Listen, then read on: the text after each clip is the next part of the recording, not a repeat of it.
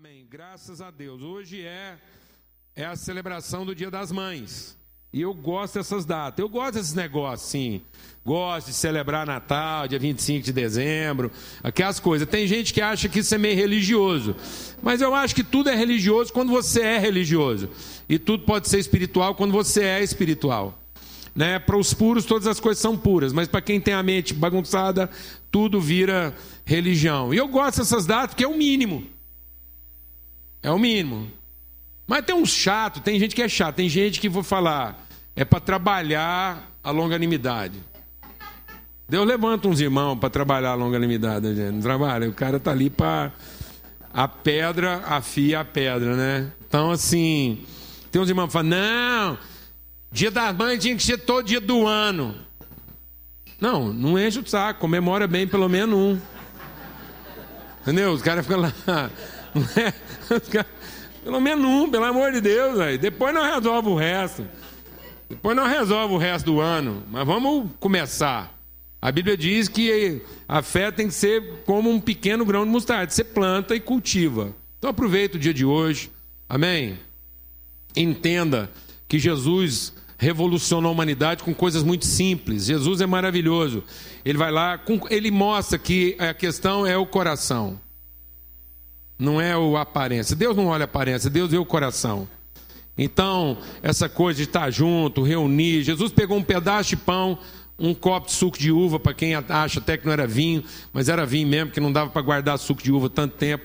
Então, era fermentado mesmo. Então, era vinho. Mas Jesus pegou, você pode fazer isso até com água, qualquer coisa, que estuco, groselha, qualquer negócio. E ele, a questão é que ele pegou um pedaço de pão, e uma bebida lá, o suco, e transformou isso num momento que revolucionou a humanidade. Amém? Então dá para fazer. Reúne aí hoje, compra um pão, não compra mortadela, porque a mortadela agora está com um prejuízo aí filosófico. Você está falando pão com mortadela, não compra coxinha, compra uma empada, mas não compra coxinha. Serve uma empada, um quibe, qualquer coisa. Não sirva coxinha, não compra mortadela, compra salame compra salame, compra mussarela, qualquer negócio. Mas reúne, congrega, reparte, lembra o valor. O nosso problema hoje, amados, é que a vida não ficou difícil. Nosso problema hoje é que a vida ficou sofisticada. Difícil ela não é.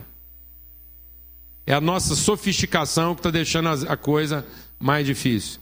Porque se a gente tiver um coração simples, as coisas não são tão difíceis assim. Só que a gente complica na nossa sofisticação. E aí vai ficando tudo mais difícil. Abra sua Bíblia lá em Atos, no capítulo 16. E como é o dia das mães, eu queria falar sobre uma mulher fantástica que é a Lídia. Não só que está presente aqui, a minha filha Lídia, que eu amo demais. E eu, eu, eu gosto muito desse texto de Lídia, e para mim é uma alegria poder meditar. Eu estava buscando de Deus qual o texto que eu queria assim compartilhar com a igreja, mas especialmente com as mulheres hoje. E a palavra que vinha no meu coração é sobre Lídia, porque é uma palavra muito especial para a minha vida pessoal. Para a minha vida pessoal. Lá em casa, quando os nossos filhos foram nascendo, a gente sempre procurou e orou e falou com Deus, porque a gente não queria colocar um nome qualquer, a gente queria que um nome que tivesse realmente assim, que significasse a vontade de Deus. A gente entendia que a gente queria mesmo assim a vontade de Deus é, se materializando e que o nome simbolizasse isso. E foi interessante porque a Lidinha foi a que mais demorou para receber o nominho dela lá. E foram três ou quatro dias, todo mundo perguntava, a gente falava, é o neném, é o bebê, minha mãe me ligando, todo mundo ligando. E aí, nasceu a menina, aquela alegria toda. Como é que vai chamar? Foi, por enquanto é bebê, neném, até resolver, porque isso não é bagunçado, não.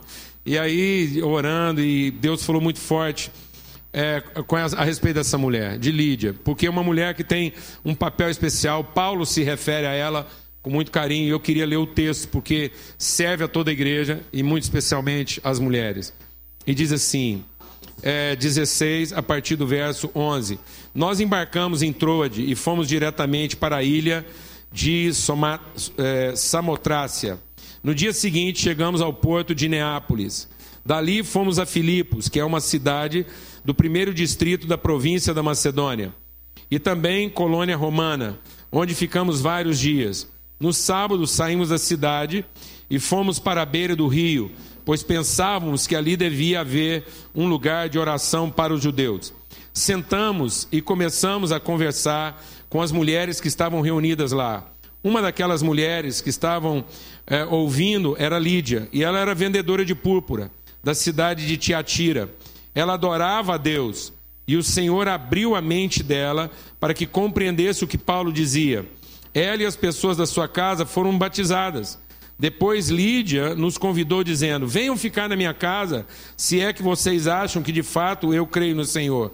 Assim ela nos convenceu a ficar na casa dela. Que coisa tremenda o testemunho dessa mulher. É interessante porque foi a partir desse encontro com Lídia que nasce a igreja de Filipos, a igreja que Paulo escreve aos Filipenses. E o mais curioso é que é tão maravilhoso isso que a igreja dos Filipenses, a igreja de Filipos, onde Paulo escreve a carta aos Filipenses, é a igreja do povo bem ajustado de alma. É interessante isso, porque se você olhar para a carta de Paulo aos Filipenses, é um tratado da alma.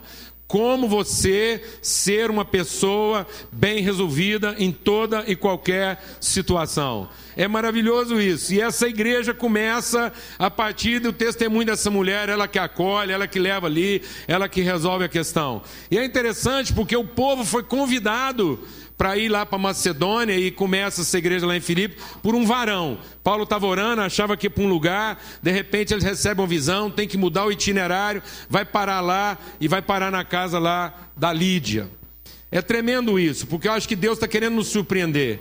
E, e eu creio que é, a carta de Paulo aos Filipenses é exatamente isso. Que ser bem resolvido não é ter todas as coisas do jeito que a gente gostaria que elas fossem. Ser bem resolvido é não ser surpreendido por elas, de modo que elas nos afetem negativamente. Amém?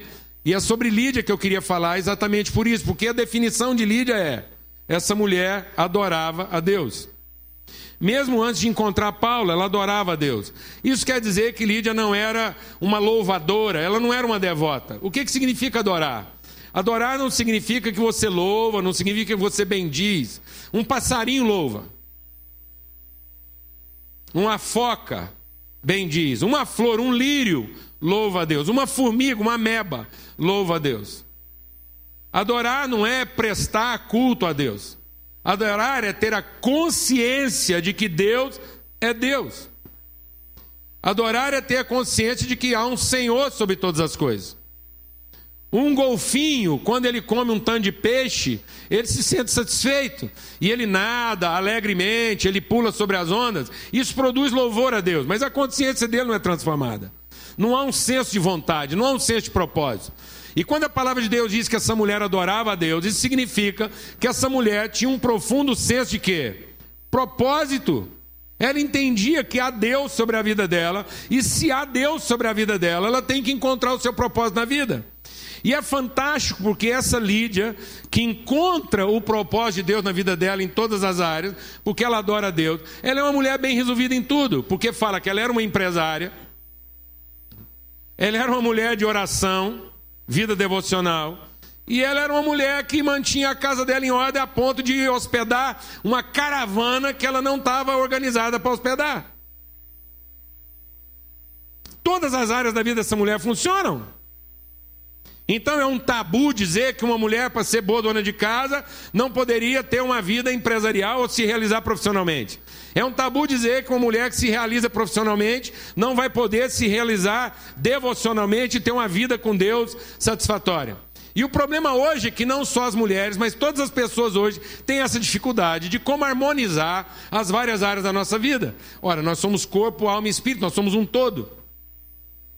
Nós somos um todo e Deus quer que esse todo funcione de forma o quê? Harmônica. Que haja uma harmonia entre corpo, alma e espírito, que a gente tenha condições físicas de trabalhar, produzir profissionalmente e também tenha condições emocionais de viver aquilo que é a nossa espiritualidade e aquilo que são nossas relações. Por isso é amar a Deus sobre todas as coisas, de toda a força, de todo o seu entendimento, e as pessoas como quem ama a si mesmo. É uma vida harmônica. Agora, qual é o nosso problema? O nosso problema é que a gente tem feito uma totalização da parte como se a gente pudesse ser 100% em cada parte. E o esforço nosso de ser 100% em cada parte não está deixando a gente ser um todo. Ora, se eu tiver consciência de todo, eu vou encontrar o propósito de cada parte. Mas se eu tentar ser 100% em cada parte, eu nunca vou entender o quê? O todo. Eu vou te explicar isso melhor. Existe um pensamento grego, e esse foi um pensamento que foi inclusive ensinado na igreja. Muitas igrejas ensinaram isso durante muitos anos. Eu mesmo fui ensinado assim, de uma forma grega de pensar. E essa forma grega separa tudo, separa o espiritual do profissional, daquilo que é o afetivo, familiar, o emocional. Então separou tudo. Então, quando o pensamento grego diz assim, é Deus em primeiro lugar. Então isso é uma parte. E essa parte tinha que ser total na parte. Depois ele diz: bom, então depois de Deus vem o quê? Ah, depois de Deus vem a vida devocional, a igreja. Então a religião colocou Deus em primeiro lugar, e a igreja em segundo lugar, a família em terceiro lugar, e a vida profissional em quarto lugar. Isso causou uma confusão, porque muitas famílias e muita vida profissional começou a ficar bagunçada, porque a pessoa era uma devota, a vida religiosa dela, a vida dela na igreja, impedia ela de ser uma pessoa bem resolvida em casa. Depois de muita família sofrendo, muita mulher sofrendo, homem sofrendo, filho sofrendo, não, muda isso. É Deus em primeiro lugar, a família em segundo lugar, depois a igreja, depois o trabalho. O que, que aconteceu? A igreja começou a explorar o ambiente de trabalho e as pessoas, em nome da religião, começaram a se tornar profissionais de segunda categoria, ou às vezes nem tanto. Existe uma discussão hoje, essa discussão é mundial. A igreja está, nesse momento, agora discutindo onde é que fica a vida devocional e a vida profissional. Então existe ainda uma parte que pensa que a vida devocional tem que vir antes da vida profissional, e já existe uma parte que pensa que não, vida com Deus é ser bem sucedido lá no trabalho, tem que dar um bom testemunho, depois a vida devocional vem por último. Está tudo errado. Porque quando a gente pensa de forma dividida, você pensa 33, 33, 33. Então eu sou 33% devoto a Deus, eu sou 33% devoto à família, minhas questões afetivas ou emocionais, e 33% sou devoto à minha vida profissional. E aí você tenta ser 100% nos 33. Quem está entendendo o que eu estou falando? Aí quando eu estou lá na empresa, eu tenho que ser 100%. Aí você faz um esforço 100% para 33% funcionar. E aí você não entende por que, que apesar de você ter 100% de esforço para fazer 33% funcionar, não funciona. É porque você está tentando ser 100% 33%. Entendeu o que eu estou dizendo, amado? Você está concentrando todo o esforço naquilo que não é tudo, naquilo que é apenas uma parte. Não é pleno. Aí um irmão virou para mim e falou assim: Pastor, você fez uma conta, lógico que isso não é dízimo, é periódico. Você fez uma conta 33, 33, 33, isso dá só 99, mas todo mundo já sabe a resposta. É porque o outro 1% é vagabundo. O cara já cantou lá. O cara já cantou, já definiu. Faltou 1%, é porque 1% é vagabundo. Foi ou não foi?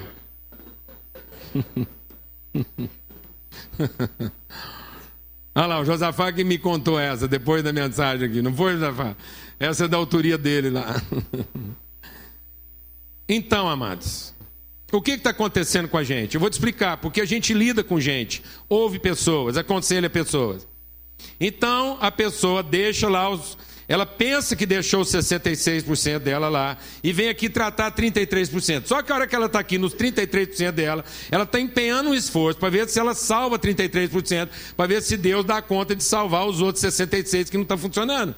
Só que então ela não está aqui, ela está aqui pensando o que? Ela já traz para cá algum dos 33 mal resolvidos. Você está entendendo o que eu estou falando ou não, mano?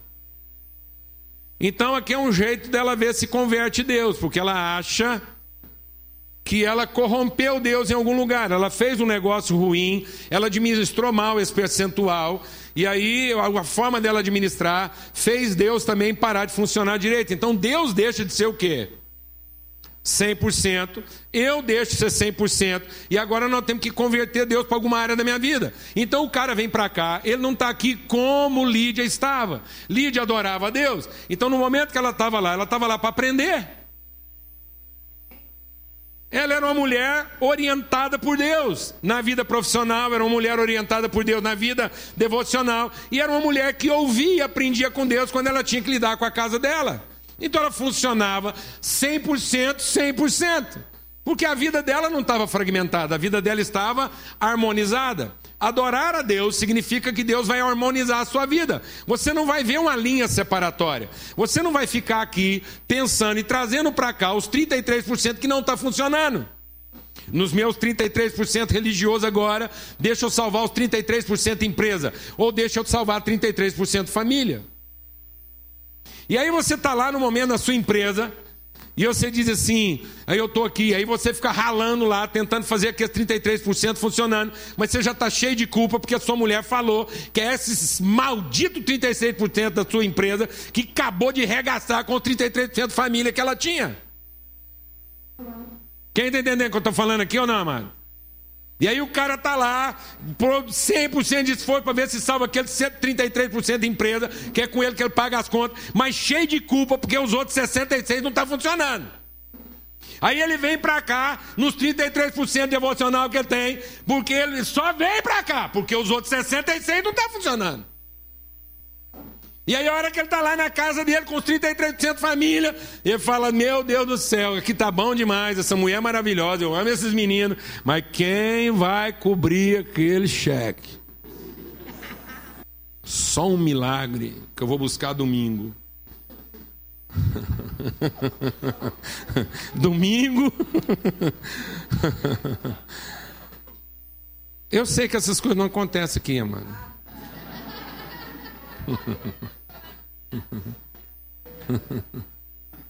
Presta atenção na vida dessa mulher. Essa mulher era empresária. E Paulo elogia Lídia porque ele diz que Lídia, com seu trabalho, socorria os apóstolos. Essa mulher não ganhava só para ela, não, amado. Essa mulher é empresária no meio do Império Romano.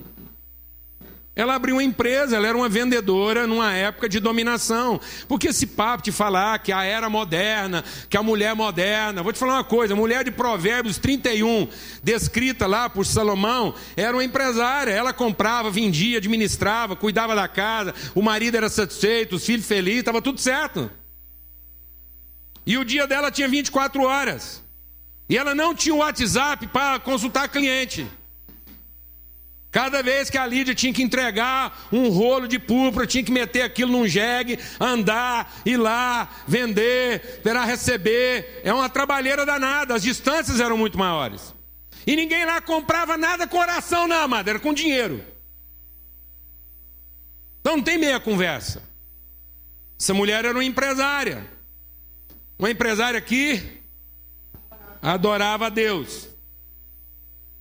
E não que estava tentando resolver o problema dela com Deus. Não, mas você sabe por que, que ela era empresária? Porque aquilo era o fruto da orientação de Deus na vida dela. Essa mulher, porque adora a Deus, ela ouve Deus. Adorar não quer dizer que Deus vai me ouvir. Adorar quer dizer que eu ouvi Deus. Essa é a diferença. O povo hoje faz tudo para que Deus nos ouça. E amados, é por isso que está bagunçado, nós não conseguimos ter harmonia. Está tudo segmentado, a nossa vida está tudo separado, porque eu quero que Deus me ouça a respeito de cada um dos 33%. Mas eu não quero ouvir Deus a respeito dos 100% da minha vida. Eu pego a parte que está do jeito que eu gosto e entrego para Deus as partes que eu não gosto, para ver se Ele me ouve. Tem gente que já está roubando 33% de Deus e já está gastando lá 83% na empresa. Que já pegou 20% do que ele tinha para dar para Deus, está só 13 agora, já aplicou lá na empresa, porque se não agarrar lá, não vai. Deus é que tem que dar um jeito agora de otimizar nos 13 que sobrou. Não deu, ele rouba mais uns 10 da família lá, então a família tem que rodar com 23 e ele vai rodar com 93, sei lá quanto. Quem está entendendo o que eu estou falando aqui, amado? Isso é religião, amados. Isso não é espiritualidade. Veja como é que a coisa funciona na vida de uma mulher espiritual que entendeu que Deus é Senhor e que ela está harmonizada na medida em que ela ouve Deus. Ela vai lá, e aí ela roda a empresinha dela, fecha as portas na sexta-feira, fechou lá, entregou as últimas peças de púrpura que ela tinha que entregar, recebeu tudo certo. Sábado agora eu vou reunir com as amigas. Onde? Ontem tendo uma campanha, precisa achar um culto abençoado, um mover de Deus. Estou sabendo, panfletar, apóstolo Paulo vai chegar aqui em Filipos, apóstolo Paulo vai arrebentar, campanha, louvor, fogo vai descer. Vamos lá, minha irmã, pega, vai ter unção, revelação, e ela vai estar sentada, dizimista, na primeira fila, e o apóstolo Paulo vai abrir a boca e vai dizer: Meu vaso, sei que tem uma mulher aqui chamada Lídia, vendedora de púrpura, assim diz o Senhor, minha filha. Não, manos. Não estou criticando isso. Não duvido disso. Deus já me usou dessa forma muitas vezes e continua usando. Sabe onde? Entre os incrédulos. Porque quando uma pessoa é incrédula, se não for com uma manifestação assim extraordinária, sobrenatural, como Deus passando um anzol no nariz de quem não escuta de outro jeito, e Deus tem que ir lá e meter um anzol e dizer assim: ó, oh, oh, mas quem tem a vida harmonizada com Deus, quem adora o Senhor, quem é guiado pelo Espírito Santo, sai de manhã para reunir com as amigas. Ela não precisou procurar o culto mais abençoado da cidade. Ela não precisou ir atrás de uma campanha. Nem sei se Lídia estava jejuando. O fato é que sábado de manhã, reunida com as amigas, a caravana do apóstolo Paulo resolveu se reunir exatamente onde ela estava. Culto VIP. O apóstolo Paulo totalmente entregue para ensinar para aquela mulher tudo o que ela precisava ouvir de Deus naquela manhã. Você está entendendo isso ou não, irmão? O que, que a gente se tornou, irmão? O que, que nós estamos querendo fazer para salvar essas partes que nós aí arrumamos na nossa vida? Nós ficamos religiosos e não espiritual. Essa mulher é espiritual, trabalha e trabalha, pronto. Você acha que essa mulher estava lá sábado de manhã fazendo uma campanha de oração para receber as duplicadas que ela, ela, ela assinou lá na sexta-feira? Foi com esse pensamento que Lídia foi lá para lá sábado de manhã, resolveu o problema dela. Não, manos, ela foi para lá porque isso era a vida dela. A vida dela era trabalhar, reunir as amigas para orar. E quando foi de tarde, todo mundo batizado, a casa inteira de Lídia batizada, ela falou assim: por favor, se vocês realmente acreditam que eu sou mulher convertida e transformada, vão todo mundo morar lá em casa uns dias. Cheio de mulher assim, cheio de homem assim aqui hoje, glória a Deus, amado. Aleluia. Você vive uma experiência com Deus sábado ao meio-dia, quando é 5 horas da tarde, tem 20 pessoas hospedadas na sua casa para morar lá, sei lá quantos dias. Ou será que a gente ia ver uma Lídia? Meu Deus do céu! É o apóstolo Paulo, homem de Deus. Liga para Dolores. Tereza, corre. Liga para a menina lá. Liga para minha tia, manda ela dar uma faxina na casa, porque o apóstolo Paulo pode chegar lá em casa. Vê aquela bagunça que está lá, esses meninos. O que, que o apóstolo Paulo vai pensar de mim? Apóstolo Paulo queria receber muito senhor na minha casa. Dá para a gente marcar a semana que vem, na quinta. Na quinta. Por que, que as coisas de Deus não estão acontecendo na nossa vida, amados? Por que, que as coisas de Deus não estão acontecendo na nossa vida, amados? Porque nós perdemos a sintonia com o Espírito Santo, amado. Ficou tudo artificial, ficou tudo no nosso controle. Nós não experimentamos um fluir natural do Espírito. Aquela mulher trabalhou até sexta, foi orar com as irmãs no sábado, quando, quando ela menos espera, uma caravana inteira, os homens que estavam revolucionando o mundo, encontra com ela na beira de um rio. Ela vive um momento espiritual que entrou para a história, dois mil anos, está aqui, e nós estamos falando da Lídia. E ela leva um monte de gente que ela nunca viu antes, cheia do Espírito Santo, hospeda. E o Paulo, grato a Deus, leva Lídia no coração, dizendo: Achei uma mulher de Deus, comi na casa dela, morei lá não sei quantos dias. Coisa rica, coisa valorosa. Por que, que isso não acontece na sua vida, na minha vida? Porque Lídia era especial, não, amado. Lídia era Lídia, uma mulher. Comprava e vendia, morava num país ocupado, vivia debaixo de perseguição, não tinha liberdade religiosa. Um monte de pepino que qualquer um tem. O que eu estou dizendo aqui é que se isso aconteceu com Lídia, acontece com qualquer Maria hoje em dia. Amém. Uma vida harmonizada, uma vida mais leve,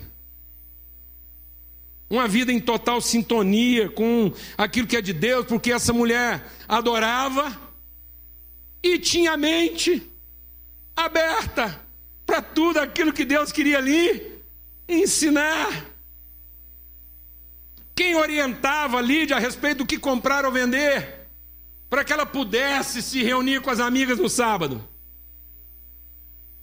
Por que, que às vezes a empresa não está indo bem e a gente não fecha para balanço, está sobrando estoque, não vendeu tudo, não tem quem compra? Fala a verdade, amados.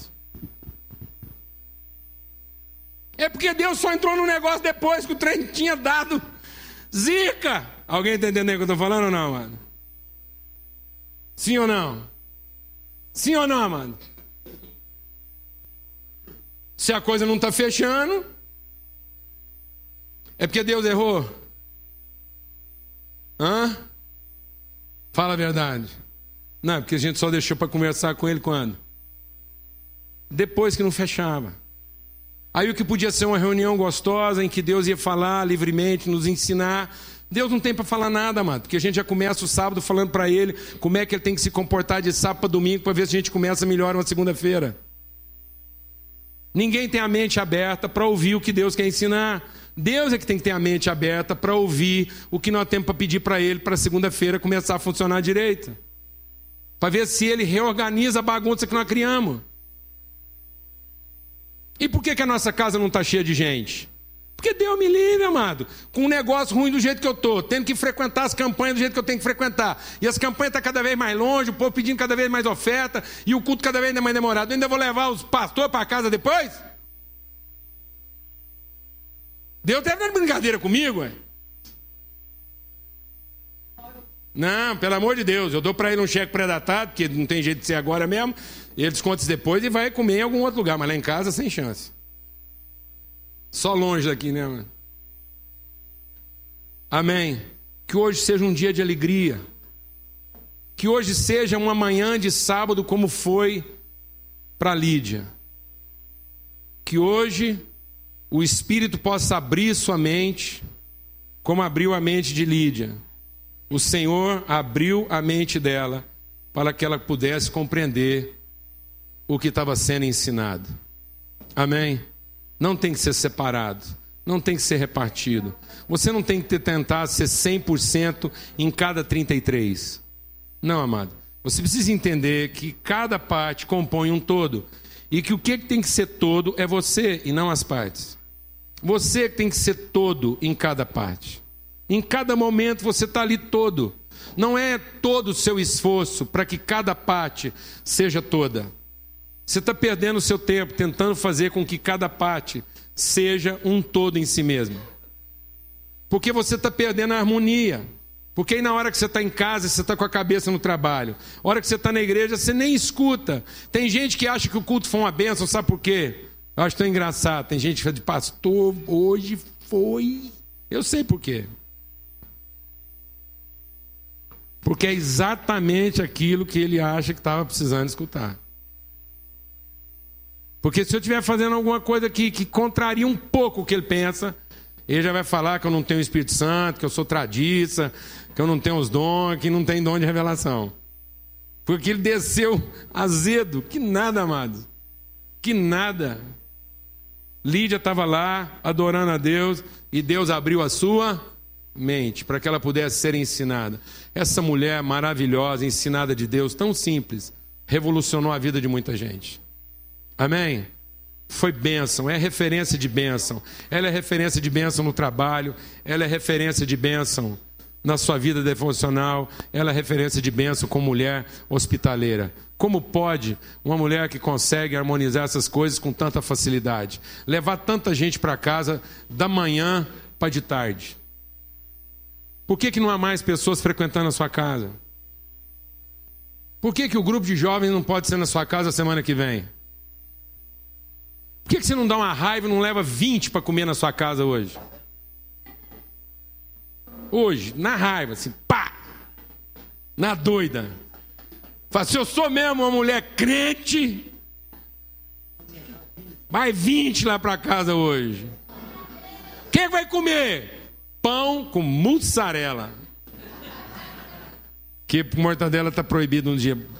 Mussarela. Amém, irmãos? Você crê nessa palavra?